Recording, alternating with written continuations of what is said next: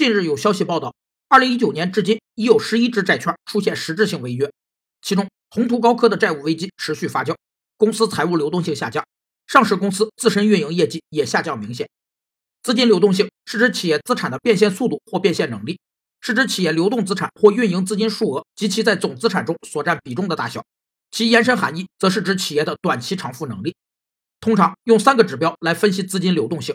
一是资产负债率。是企业所面临的财务风险程度的指标，与获取资金的难易程度、资金性质和企业清偿能力有关。二是流动比率，是流动资产与流动负债的比值，比例过低表明企业对到期负债难以偿清，比例过高则表明流动资产没有得到充分利用，造成闲置或浪费。三是速动比率，是企业快速偿付流动负债的能力指标，是衡量企业资金短期流动性的尺度。